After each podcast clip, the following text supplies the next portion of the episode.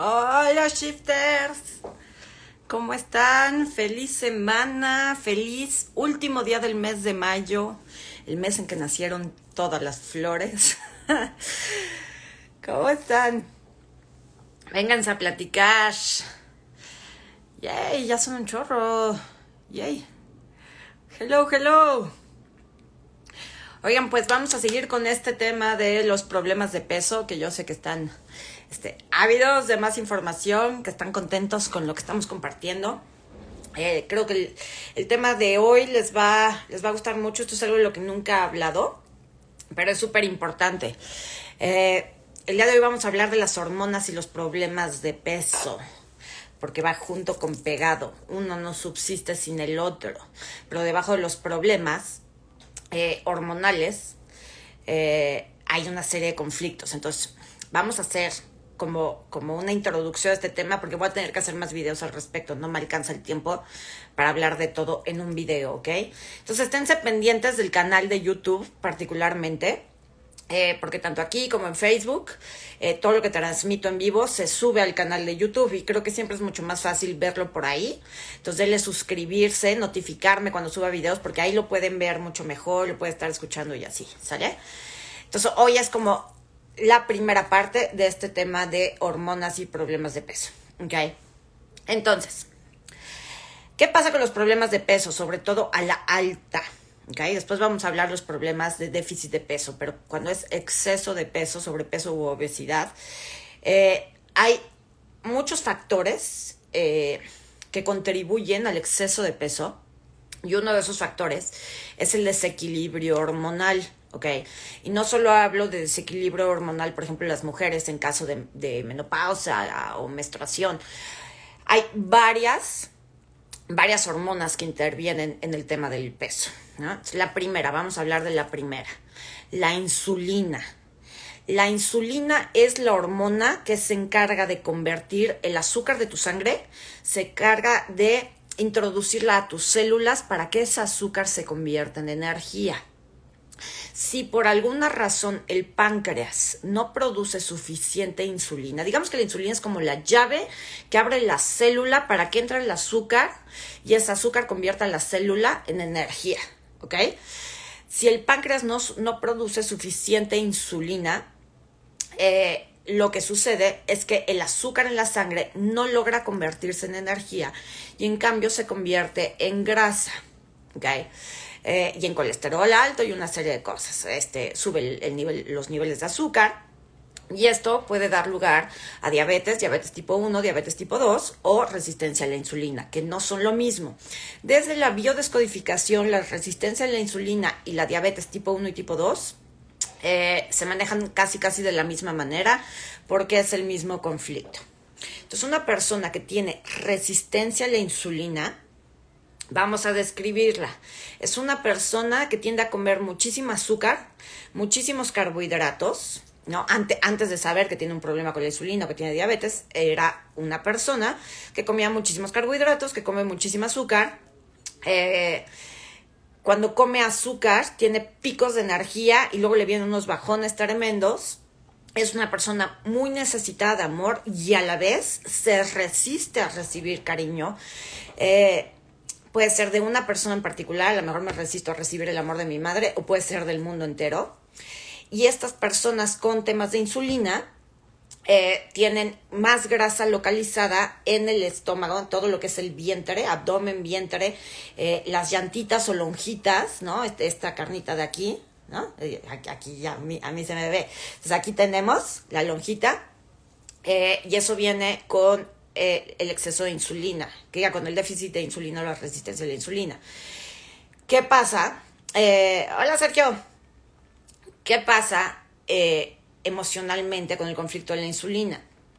Estas personas vivieron, probablemente desde su infancia o la pubertad, un conflicto donde sintieron que la casa se partía en dos. Esta casa este territorio se ha dividido en dos. Mis padres se separaron. Llegó mi abuela a vivir y toda la casa, o sea, como que el ambiente familiar se descompuso por completo.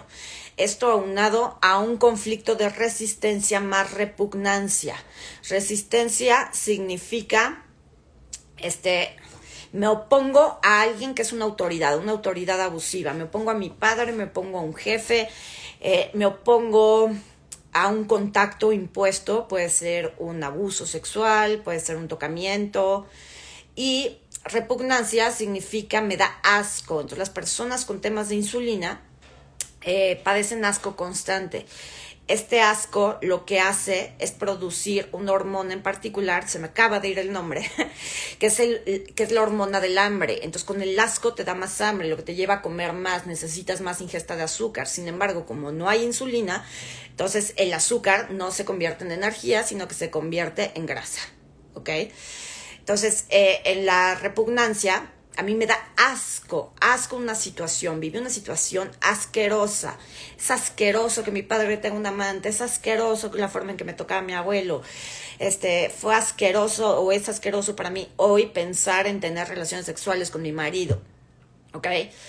Entonces, una persona que tiene problemas de peso por cuestiones de deficiencia de insulina no es lo mismo que una persona que tiene problemas de peso, por ejemplo, por deficiencia o exceso de hormona tiroidea. La grasa se distribuye diferente, la forma de atacar ese sobrepeso de la insulina es diferente al de la tiroides o al de otras hormonas que ahorita vamos a ver. ¿Okay? ¿Por qué es diferente? Porque eh, los órganos que están... Eh, afectados son distintos, número uno. Dos, los conflictos emocionales que dieron lugar a esta situación de sobrepeso y déficit de insulina son diferentes. Entonces, desde el punto de vista nutricional, recuerden que yo ni soy nutrióloga, ni soy psicóloga, ni soy nada, yo soy licenciada en Derecho. Todo esto que yo les comparto lo he aprendido a base de mi propia experiencia, trabajarme a mí misma y de casi 20 años de ser terapeuta. ¿Ok? Este, yo no tengo ningún conocimiento médico científico, sin embargo, pues sí he estudiado un chorro. Entonces, desde la parte meramente biológica y médica, se puede tratar el sobrepeso por temas de diabetes o resistencia a la insulina o un desequilibrio en la producción de insulina, se puede tratar meramente con la dieta. ¿Cómo se trata? Reduciendo lo más posible la ingesta de carbohidratos y de azúcares. La insulina no, o sea, e, e, este problema con la insulina lo que te impide es procesar correctamente las azúcares y los carbohidratos. Entonces, ¿qué tienes que ingerir? Pues mucha proteína, mucha verdura, mucha fibra.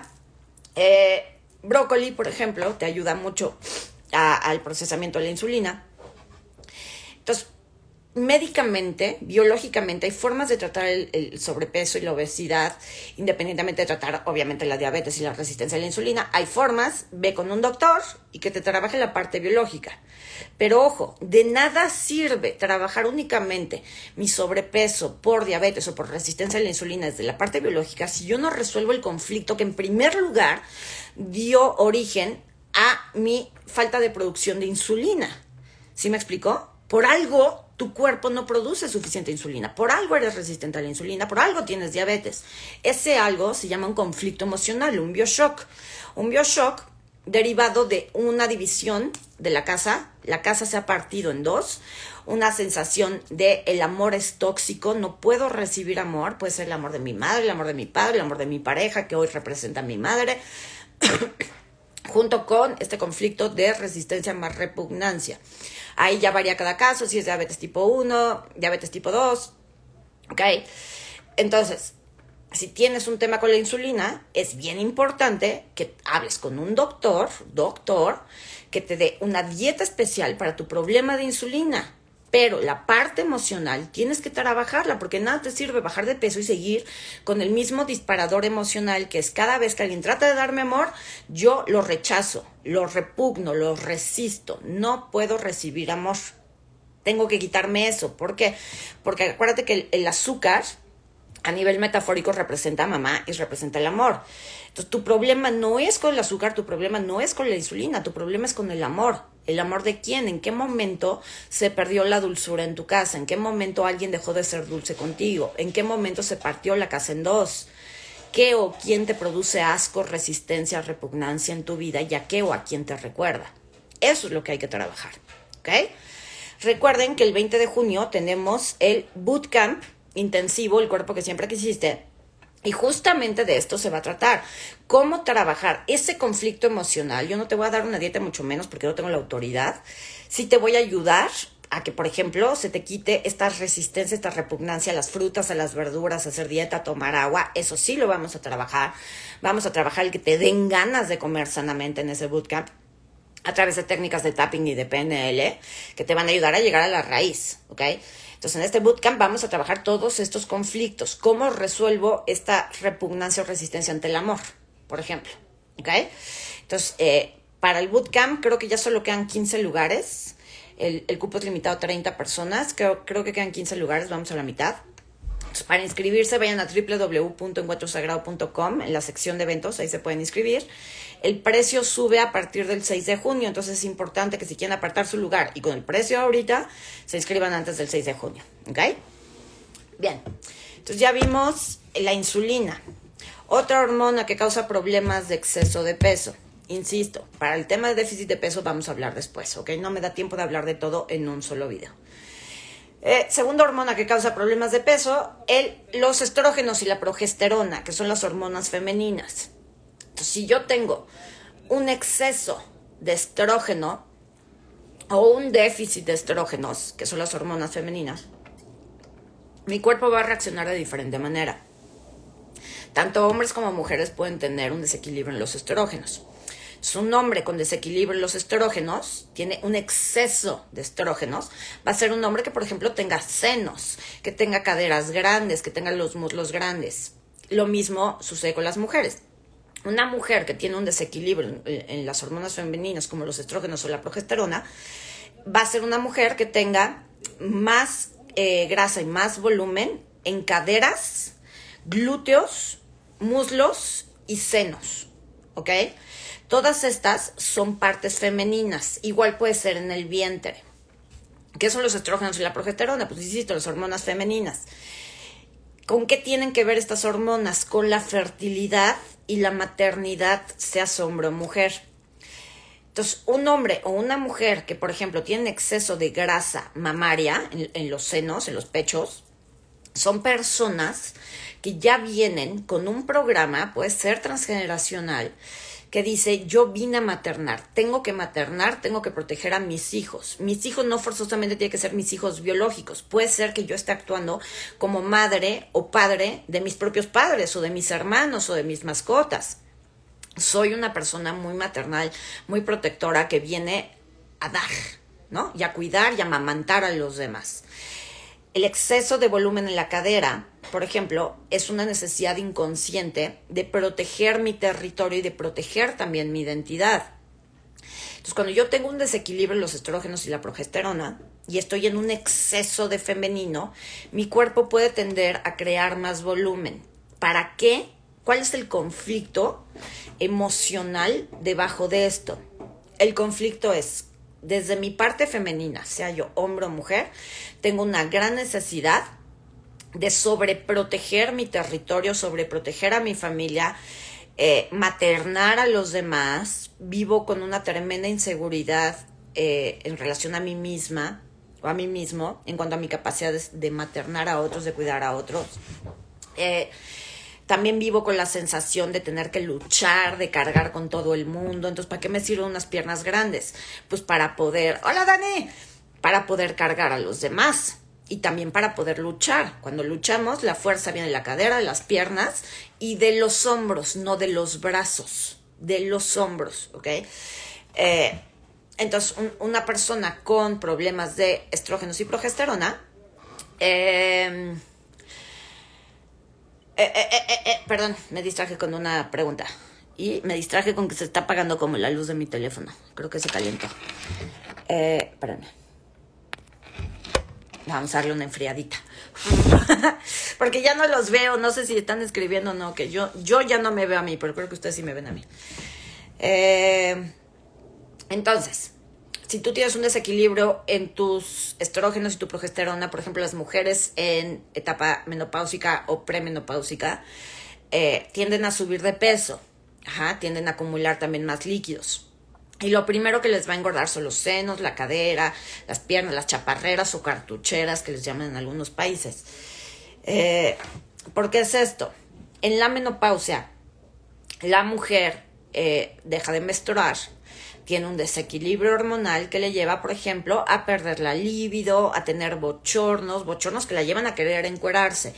Todo esto que, que te está diciendo de manera inconsciente, de manera inconsciente lo que tu cuerpo te está diciendo es, ya no me siento mujer, ya no me siento atractiva porque como ya no puedo procrear, el inconsciente, de alguna manera, eh, el inconsciente dice, ya, ya estás en edad de, disfrutar la vida.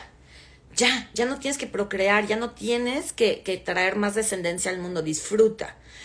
Pero la sociedad nos han enseñado que ser mujer casi casi equivale a ser madre y que si yo no menstruo, entonces no soy suficientemente mujer. Y aparte, pues, todo, todo el desequilibrio hormonal que se produce como la pérdida de colágeno, de calcio, de magnesio, todas estas pérdidas vitamínicas que tenemos en la menopausia nos hacen sentir que estamos envejeciendo más rápido, este que hay mi piel, el cabello, las uñas. Entonces, ¿qué pasa? Que empieza una desvalorización de la mujer hacia sí misma. Ya no soy suficiente, ya estoy fea, nadie me quiere. Tengo este bochorno y quiero andar casi casi encuerada, pero a mi edad, a mis 50, no puedo andar de escote minifalda, ¿qué van a decir? Pero todo esto es porque en el fondo hay una gran frustración sexual entre las personas que tienen un desequilibrio en los estrógenos son personas, hombres o mujeres, que tienen una gran frustración sexual, que tienden a desvalorizarse mucho. Entonces, durante la menopausia subimos de peso porque en parte el conflicto debajo de ese peso es quiero ser vista, quiero ser tocada. Y mientras más grande sea yo, más fácil es que me miren como mujer y más fácil es que me toquen. Si soy un palito y la gente pasa a mi alrededor, pues nadie ni me ve, ni me toca, ni me rozan siquiera. Pero si soy grande, grande, grande, grande, entonces pues, sí puedo tener contacto, porque esa es mi frustración en el fondo. Mi frustración es nadie me toca, nadie me quiere, nadie me ve como mujer al final, todo eso que tú dices de allá afuera, recuerda, todo es un espejo tuyo. Entonces tú dices, ay, nadie me quiere, nadie me toca, a nadie le gusto, pero a quien no te gustas es tú a ti misma. Tú no te gustas a ti, tú no te valoras a ti, tú crees que porque tus hormonas se desequilibraron ya no eres mujer, pero eso no es real, sigues siendo tan mujer como antes, ¿ok? Entonces esa es la segunda hormona que causa problemas de peso. La tercera hormona es la testosterona, que es la hormona masculina. También sirve, o sea, también se relaciona con la fertilidad y con muchas otras cosas. Este, ya no me da tiempo de explicarlo todo aquí. Pero la testosterona es la hormona masculina, todos la tenemos, hombres y mujeres. Y entonces, una mujer que tiene un exceso de testosterona, por ejemplo, porque toma anticonceptivos, los anticonceptivos reducen los estrógenos y aumentan la testosterona. Entonces, una mujer que tiene un exceso de testosterona va a ser una mujer que tal vez, porque esto no es así como bíblico, ¿no? o sea, no es ley, pero sí está comprobado científicamente, médicamente, que un trastorno en la progesterona puede causar problemas de peso, ¿ok? Entonces, una mujer que tiene un exceso de testosterona y tiene problemas de peso, ¿cuál es el conflicto que hay debajo? El conflicto es, tengo que estar en mi masculino. Puede ser porque desde que yo nací mis padres esperaban hombre y salí mujer. Puede ser porque soy madre soltera, vivo sola, no tengo nadie quien me apoye, tengo que sacarme adelante, tengo que luchar, tengo que pelear, tengo que estar en mi masculino, tengo que ser fuerte. Puede ser que soy una hija de papi que tiene que demostrarle este, que sí valgo, que sí soy suficiente, que yo puedo, que tal, entonces tengo que estar parada en mi masculino para ser un igual a mi padre o a mis hermanos con los que me la paso compitiendo. O vivo en un mundo de hombres.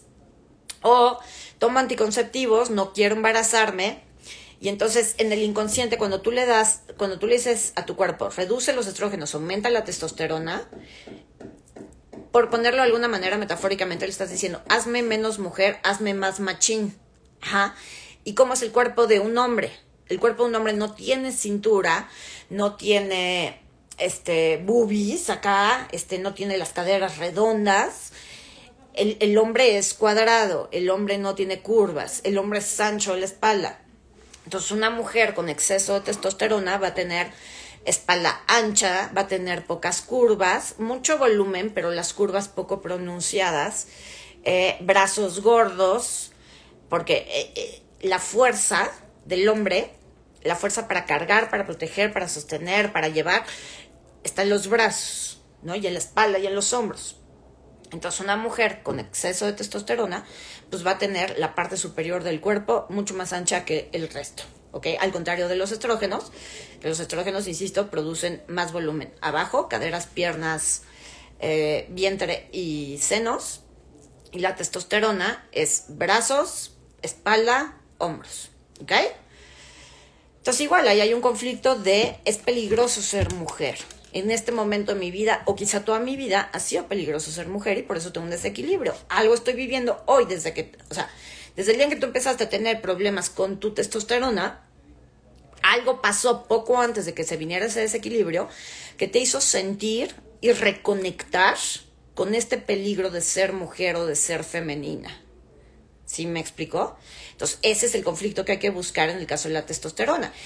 En los estrógenos, en el desequilibrio de la testosterona, igual que con la insulina, hay dietas específicas para trabajar la parte de la, del exceso o déficit de estrógenos. Este, por ejemplo, hay que comer mucha fruta, eh, bueno, no mucha fruta, pero sí hay que comer como cosas más naturales, hay que eh, eliminar, por ejemplo, la leche.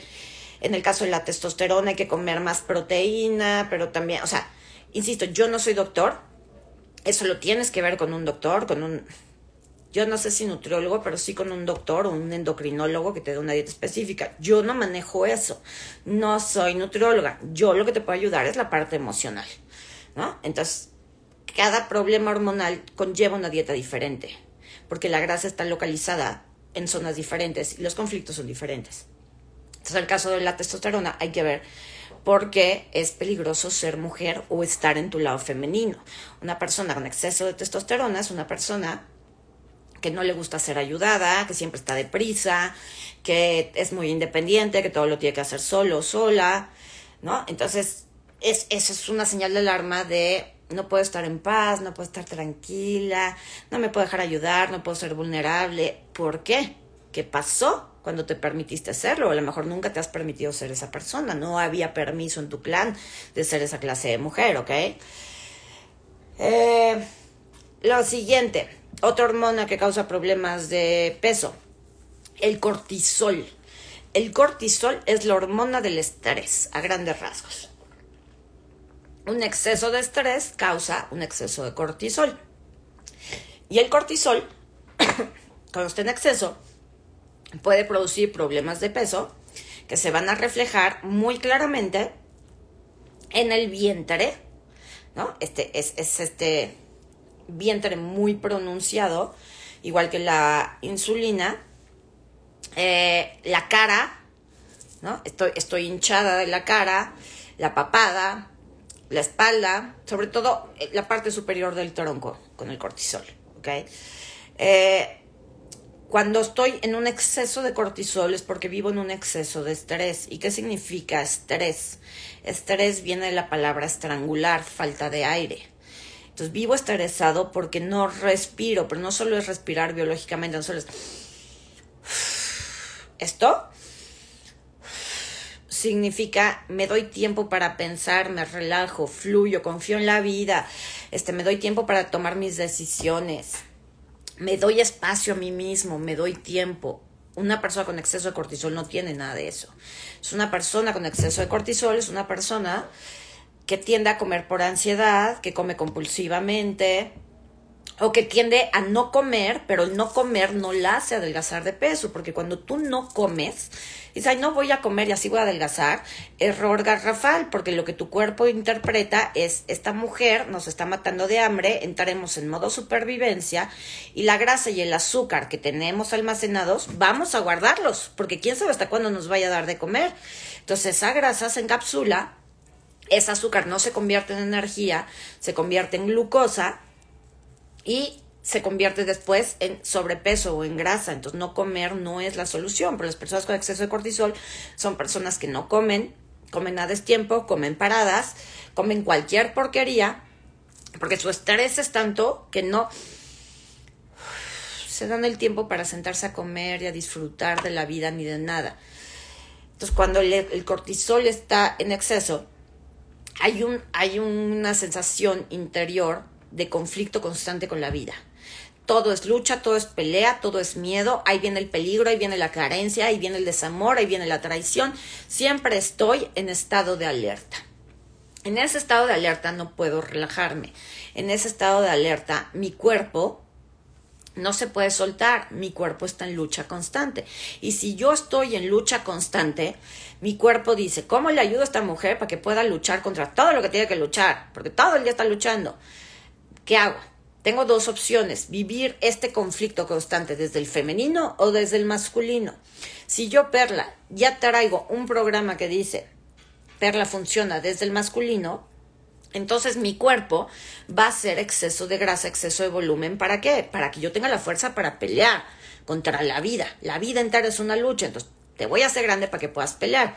Si yo trajera un programa cerebral que me hace vivir más en mi femenino, más en el amor y la paz, y yo vine aquí para ser mantenida y ser cuidada por la vida. Entonces, en este mismo conflicto de lucha y de estrés, mi cuerpo lo que haría sería bajarme de peso, pero no sanamente, sino me, me haría chuparme o me haría tener un déficit de peso constante para poder ir más rápido, para poder huir, desaparecer, pasar desapercibida. ¿Okay? Entonces puede ser el mismo conflicto, pues el que tú tengas un, un exceso de cortisol pero tengas déficit de peso en vez de exceso de peso. Es por esto mismo, por cómo vives tú tu vida, por cómo es tu personalidad, por cómo interpretas tú las cosas a nivel cerebral. Las interpretas desde el masculino o desde el femenino. ¿Ok? Entonces, en el cortisol, pues el conflicto que hay, en el exceso de cortisol, es la vida es una lucha constante. Y entonces, ¿por qué? ¿Por qué la vida es una lucha constante? ¿En qué momento aprendiste que estabas solo? ¿En qué momento sentiste que si no hacías tú las cosas, nadie más las iba a hacer mejor? ¿En qué momento te sentiste traicionado? ¿En qué momento aprendiste a tenerle miedo a la vida o a las personas? Eso es lo que hay que trabajar. Entonces, igual necesitas ir con un endocrinólogo o con un doctor que te dé una dieta específica para el tema del cortisol para lo cual obviamente se requieren estudios médicos y todo esto, ¿ok? O sea, no es como, ay, sí, como Perla dice, y yo vivo en estrés, entonces seguro tengo temas con el cortisol y entonces me voy a medicar. Ojo, aquí tú te haces 100% responsable de tu bienestar. Este, no porque yo lo diga, quiere decir que a fuerza o que tú encajes en algún perfil, quiere decir que a fuerza tengas ese problema. Tienes que ir, checarte con un doctor y hacerte estudios de sangre y de hormonas. ¿Sale? Pero esto te da una idea, o sea, a lo mejor tú ya sabes que tienes un problema con el cortisol o con las suprarrenales y entonces esto te da una idea de, ah, ya puedo empezar a ver de dónde viene mi conflicto. ¿Ok? Y ya por último está la hormona tiroidea, la T3 y T4. Entonces, eh, el problema con la tiroides, y esto me lo han pedido mucho últimamente, que, que descodifiquen los problemas de tiroides, eh, me, voy a enfocar en dos, porque hay varios conflictos de tiroides, ¿no? Pero está el hipotiroidismo y el hipertiroidismo. También está el hipotiroidismo de Hashimoto. Pero me voy a concentrar ahorita en hipotiroidismo, hipertiroidismo, porque al final todo es lo mismo, nada más con poquitas variantes, ¿ok? Eh, entonces, para, descodificar y entender la tiroides, vamos a pensar, en la, yo lo llamo el conflicto de la liebre y la tortuga. En el hipotiroidismo me obliga la vida, me obliga mi cuerpo, me obliga mi inconsciente a ser una tortuga. Me obliga a ir más lento. Mi metabolismo se ha ralentizado. ¿Por qué? La tiroides es la, glándula del tiempo y del metabolismo. ¿Qué significa esto? Si yo viví muy dramáticamente o vivo constantemente un conflicto con el tiempo, mi tiroides se va a ver afectada. En el caso del hipotiroidismo, donde mi tiroides no produce suficiente hormona tiroidea, viví o estoy viviendo un conflicto de quisiera que el tiempo fuera más lento. Quisiera que, o, hubiera querido pasar más tiempo con mi madre, que no se hubiera muerto tan rápido. Hubiera querido que mi noviazgo fuera más lento para darme cuenta de que me estaba casando con un alcohólico y no cometer el error que cometí al casarme. hubo un conflicto o hay un conflicto donde el hecho de que el tiempo fuera más lento era de vital importancia para ti o es de vital importancia para ti. Unido a la sensación de estar perdiendo el tiempo. Nada más, esta, con esta pareja nada más perdí el tiempo. En este trabajo nada más perdí el tiempo, no crecí, no aprendí nada. Este, cuidar a mis hijos para mí es una pérdida de tiempo porque yo quisiera estar trabajando realizándome profesionalmente. Eh, hay una sensación constante de estoy perdiendo el tiempo o se aprovechan de mí y en, el aprovecharse de mí las demás personas me hacen perder mi tiempo. Mi, mi hija viene y me trae a mis nietos para que los cuide, para que ella se pueda ir al gimnasio. Se aprovecha de mí, me quita el tiempo. Mi tiempo es muy valioso, se me está yendo el tiempo. Entonces, ¿para qué mi metabolismo se ralentiza? ¿Para qué mi inconsciente me obliga a ser una tortuga y a ir más lento? Porque en mi inconsciente está este mensaje de si el tiempo fuera más lento, si tuviera yo más tiempo, las cosas serían diferentes o hubieran sido diferentes.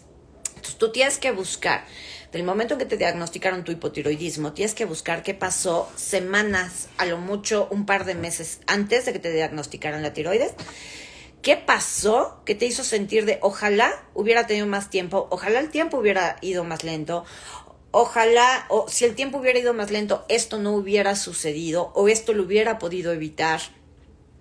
Si yo tuviera más tiempo para mí, si tuviera más tiempo para mis hijos, ¿qué conflicto viviste antes de que te diagnosticaran el hipotiroidismo? Ese conflicto que viviste justo antes de ser diagnosticado, lo has vivido antes. Ya has tenido conflictos con el tiempo.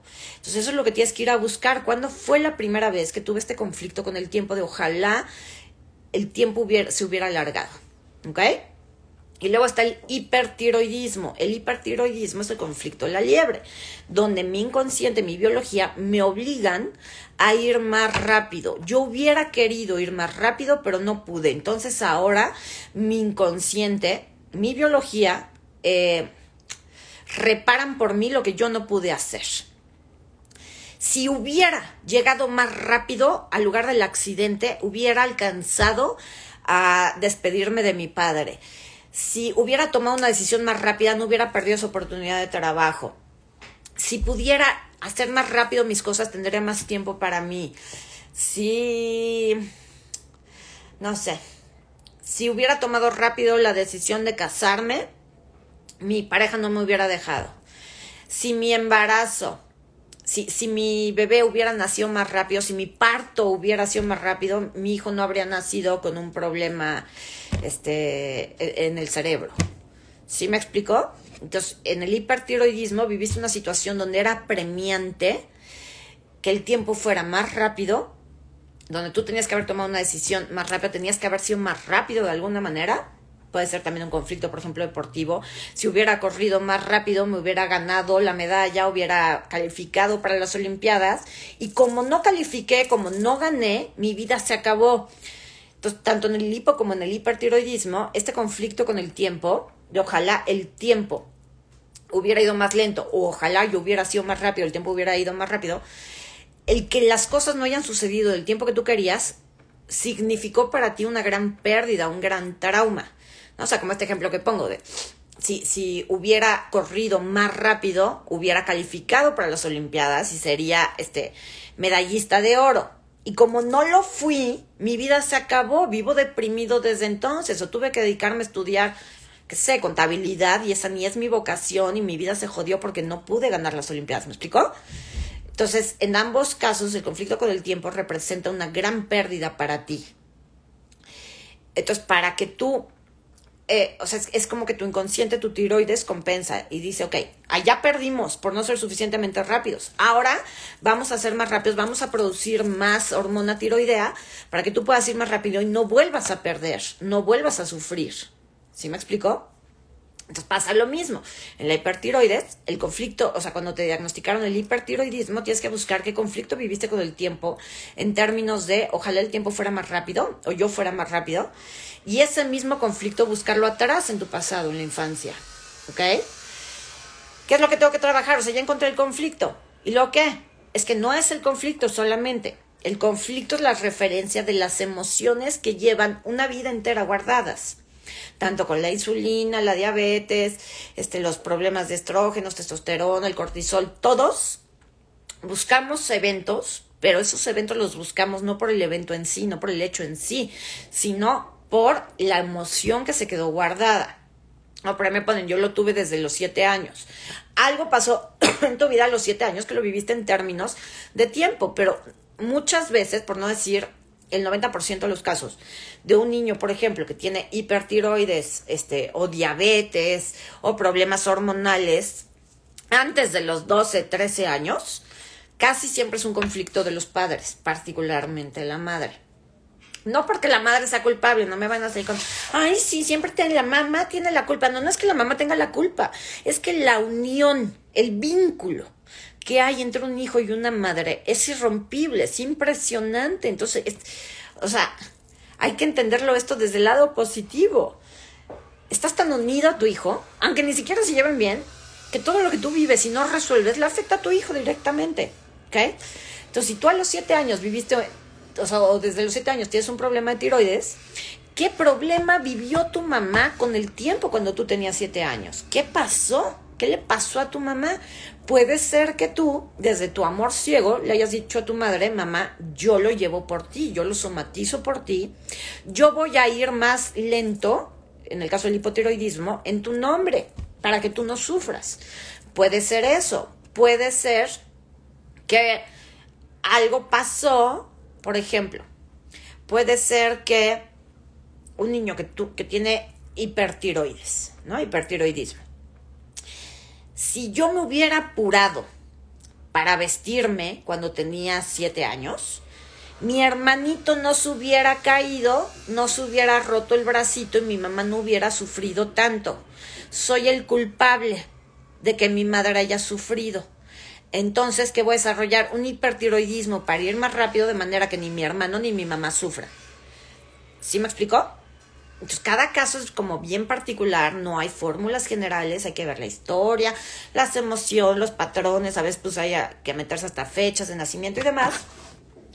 Pero esta información general te sirve para empezar a entender, para empezar a mirar tu, tu historia y ver qué es lo que tienes que trabajar. Vuelvo a insistir, la parte de dieta, la parte endocrina, la parte médica, tienes que verla con un médico. No se te arregla alineándote los chakras, madre. No se te alinea con el teta ni con el reiki.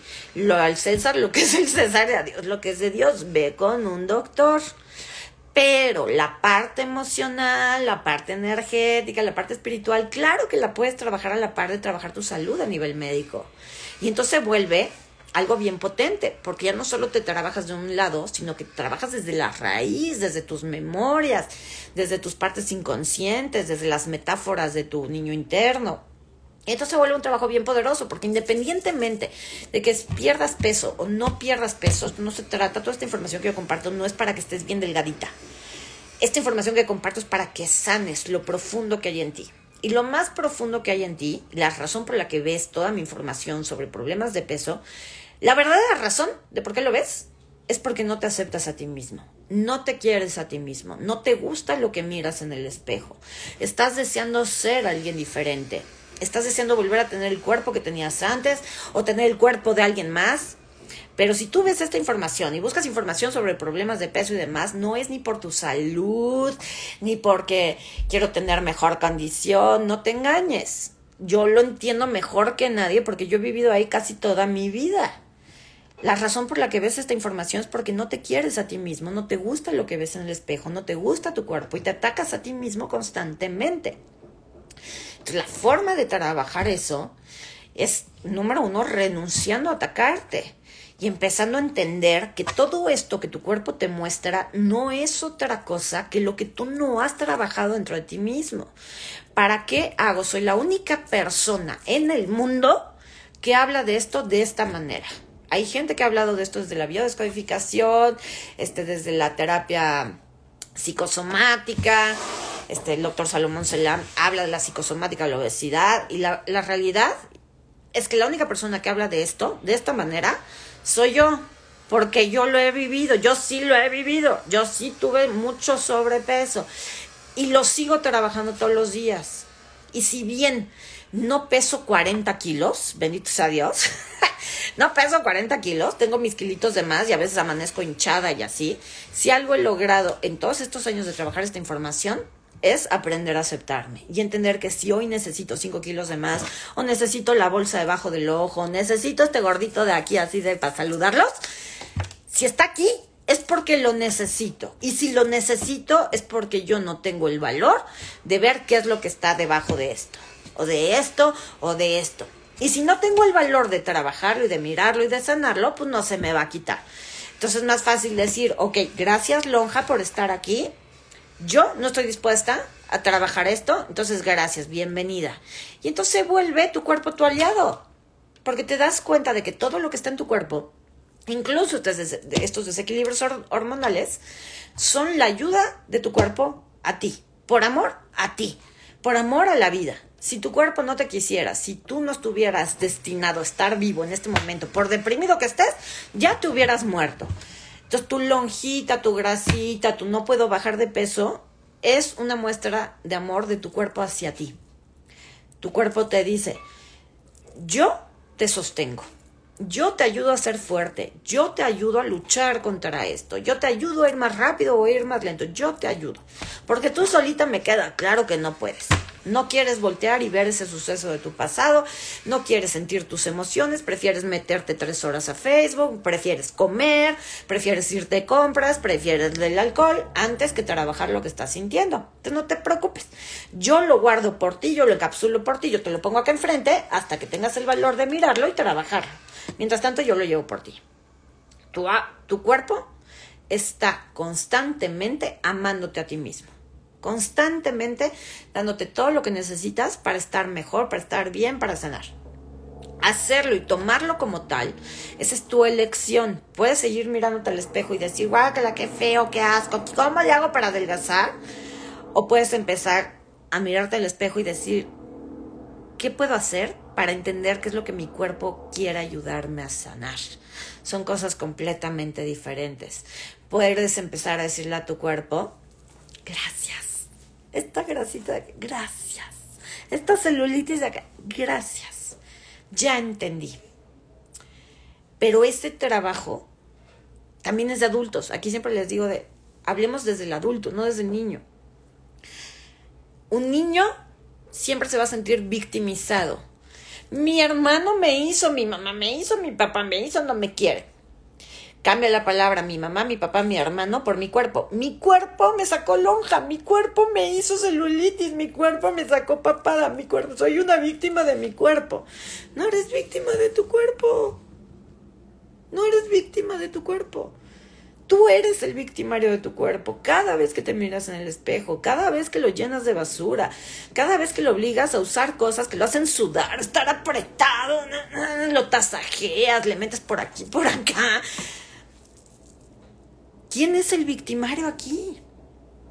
La víctima siempre se convierte en victimario tarde o temprano. Entonces tú, que te crees víctima de tu cuerpo, en realidad eres el victimario de tu cuerpo y de ti mismo. Y eso se puede cambiar, eso se puede trabajar. En el bootcamp lo vamos a trabajar. Pero si no te quieres inscribir al bootcamp, tengo años, años hablando de esto. Tengo un canal de YouTube con más de 100 videos hablando sobre estos temas todos los temas los he tocado, la grasa en cada parte del cuerpo, los alimentos, los disparadores de los problemas de peso. He hablado de absolutamente todo, gratis en YouTube. Ve, chécate esa información. Ten la voluntad de mirar en ti y en tu cuerpo lo que quieres ser mirado, pero mirado con amor, con gratitud, con conciencia, no con más juicio, con más rechazo, este, con más agresión. Porque ese es el gran problema que, después lo vamos a hablar en otro video, el conflicto de silueta, ¿no? No solo es que yo tenga sobrepeso o déficit de peso, no importa. El problema no es cuánto peso, el problema es que no me gusto yo a mí mismo. Entonces, cuando me veo en el espejo, lo primero que hago es atacarme. Y tu inconsciente no dice, ay, es, esas groserías que nos está diciendo de gorda, asquerosa, espantosa, llena de celulitis, estás toda aguada. Todo eso que esta personita nos está diciendo, no importa porque es ella misma en el espejo. No, tu inconsciente no interpreta, tu inconsciente oye, gorda, asquerosa, celulítica, flácida. Y tu cuerpo, tu inconsciente, tu niño interno dice, mm, me están atacando. Auxilio, ¿cómo me protejo de esta vieja que no deja de decirme cosas horribles? ¿Sabes cómo te protege? Con grasa. Para eso está la grasa. Entonces eso se llama conflicto de silueta. Mientras más yo me ataco a mí mismo, más grasa va a poner mi cuerpo para protegerme a mí mismo. Es como una enfermedad autoinmune. En una enfermedad autoinmune te estás atacando a ti mismo constantemente. El cuerpo se ataca a sí mismo, igual que con el sobrepeso. Si tú te estás atacando constantemente, tú crees que por decirle a tu panza, mira cómo estás, esta gordura, ¿tú crees que esto te adelgaza? ¿Te ha servido adelgazar el criticarte? Pues no. Al contrario, te engorda más, porque eso produce asco. ¿Está? Esto de, ay, quítenme esto. Esto es la, la emoción del asco. El asco produce un exceso de glucosa. Y este, se me acaba de ir, ah, me choca este tema de la memoria. y produce otra hormona que se me acaba de ir, el glucagón, glucagón, glucagón, que hace justamente que se cree la flacidez y que te dé más hambre y entonces se vuelve un círculo vicioso, ¿ok? Entonces ya para cerrar, eh, tu problema de peso a la alta o a la baja, exceso de peso o déficit de peso, está ligado con algún desequilibrio en alguna de estas hormonas que mencioné el día de hoy. Insulina, cortisol, tiroides, estrógenos, testosterona. Puede ser que no tengas ningún desequilibrio con ninguna hormona, sí también puede ser, y sin embargo tengas problemas de peso. En esos casos puede haber otras situaciones que luego vamos a platicar, pero siempre, siempre, siempre, siempre, siempre el conflicto de peso, igual que cualquier otra enfermedad, es un conflicto emocional derivado de un bioshock que después se fue ramificando y entonces se hizo como una cebollita. El conflicto empezó aquí, mi mamá me abandonó, pero de aquí se convirtió en y estoy solo, estoy como pez en el agua, nadie me quiere, tengo que luchar, tengo que ser fuerte, tengo que resistir. Entonces crearon una serie de capitas alrededor de este conflicto original. Ese es el sobrepeso o el déficit de peso. No importa si es a la alta o a la baja, es la misma estructura. Un conflicto original con una serie de capas alrededor. para poder sanar de raíz tu problema de peso, pues hay que quitar capa por capa.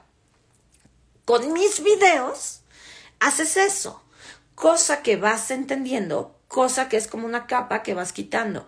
Ahora, si lo trabajas desde el tema este que vamos a trabajar el bootcamp con el tapping y la PNL y otra serie de ejercicios que también vamos a tener que hacer ejercicios sistémicos. Entonces, ¿qué hacemos?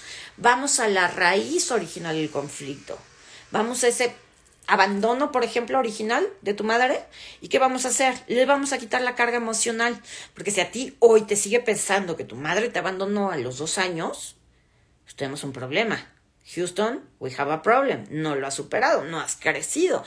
Entonces, ¿qué pasaría si le quitaras toda la carga emocional, todo el significado que le has dado a este primer eventito de abandono?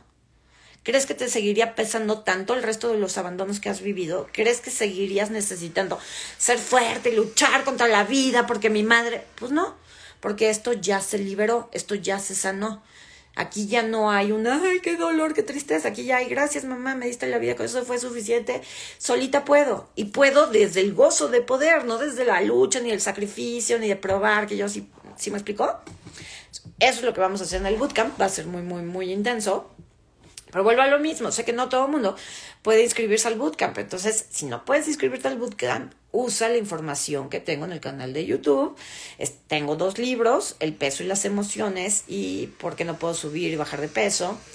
Tengo en la tienda en línea una masterclass que se llama este, Tu cuerpo es tu cuerpo, es tu historia. material tienes mucho, hay procesos de desbloqueo para bajar de peso, que no es que eso te baje de peso, vuelvo a lo mismo yo no te bajo de peso. No es un producto milagro. es para tomar conciencia, es para que sanes la herida. Si sanas de verdad la herida, el peso en exceso o en déficit deja de ser necesario. ¿Sí? Eh, ya, la única pregunta que voy a contestar, mi hijo tiene mucha pancita, ¿cómo lo puedo trabajar?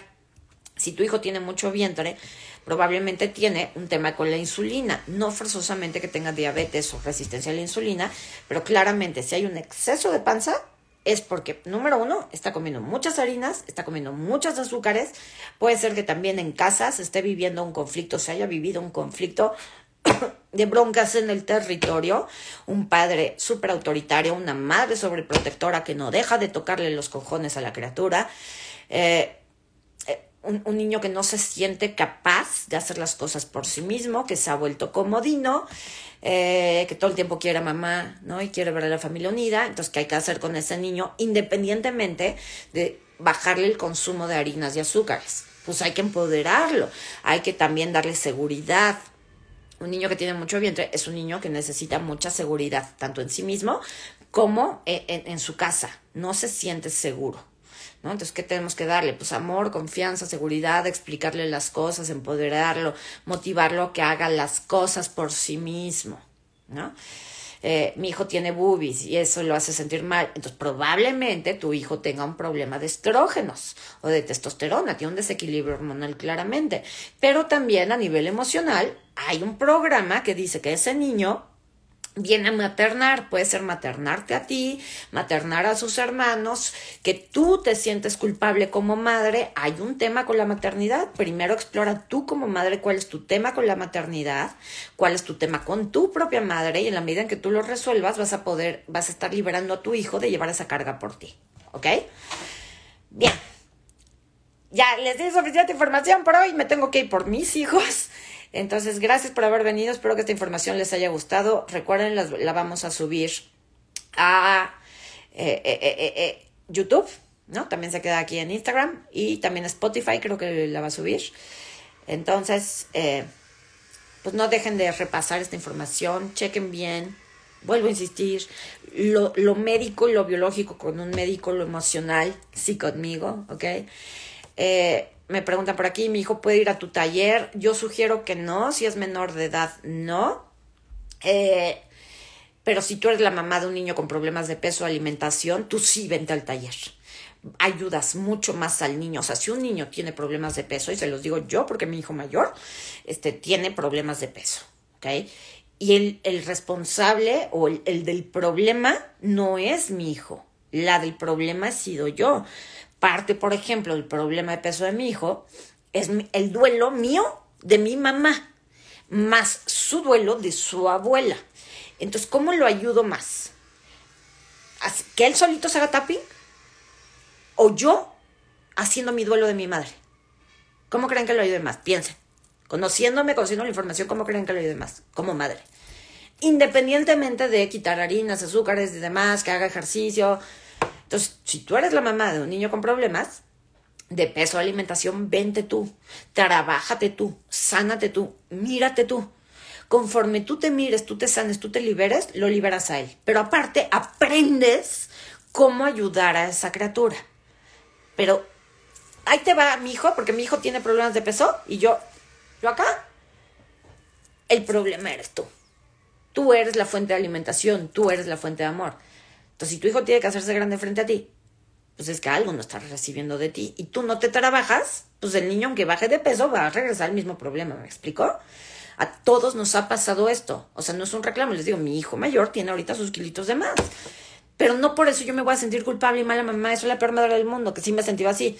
Pero lo he trabajado. Porque si no, eso también me engorda a mí y lo engorda a él. No le ayuda nada. Lo que me sirve es trabajarme y entenderlo. Y parte de lo que un niño con sobrepeso viene a mostrarte es tu propia falta de aceptación hacia ti mismo. Entonces, si yo volteo y veo a mi hijo y digo, ay, qué horror, está gordito y esto y lo otro, ¿de quién estoy hablando realmente? ¿Estoy hablando de él o estoy hablando de mí? Pues estoy, yo en mi caso sí estoy hablando de mí, porque eso es lo que decía mi mamá de mí cuando me veía gordita. Mamá siempre me criticó por mi peso y demás y por cómo comía, ¿no? Entonces yo proyecto en mi hijo lo que no he resuelto en mí. ¿Cómo ayudo a mi hijo? Resolviendo en mí las cosas, trabajando mi relación con mi madre, con mi infancia, con mi comida, con mi sobrepeso. Yo resuelvo acá y entonces el niño ya no tiene que mostrarme lo que no he visto. ¿Sí me entienden? Entonces, la importancia de esta información, este trabajo que hago me apasiona muchísimo, muchísimo. Porque no solo es tú y bajar de peso, ay, qué bonita me veo, no. Esto tiene que ver con todo, con tus hijos, con tu familia, con tu dinero, con... Vaya, tiene que ver con muchísimas cosas. Y cuando tú te trabajas y tú te sanas y tú te entiendes y tú miras el regalo maravilloso que es tu cuerpo, entonces puedes ver a los demás como el gran regalo que son. Puedes ver el cuerpo de los demás como el gran regalo que es para ellos. ¿Ok? Bien, ahora sí me voy, que ya se me hizo tarde. Muchas gracias por haber venido y nos estamos viendo muy pronto por acá con más información. Recuerden, vayan al canal de YouTube, el canal de Spotify e inscríbanse al bootcamp que el precio sube el 6 de junio. ¿Sale? Les mando un besazo. Bye bye.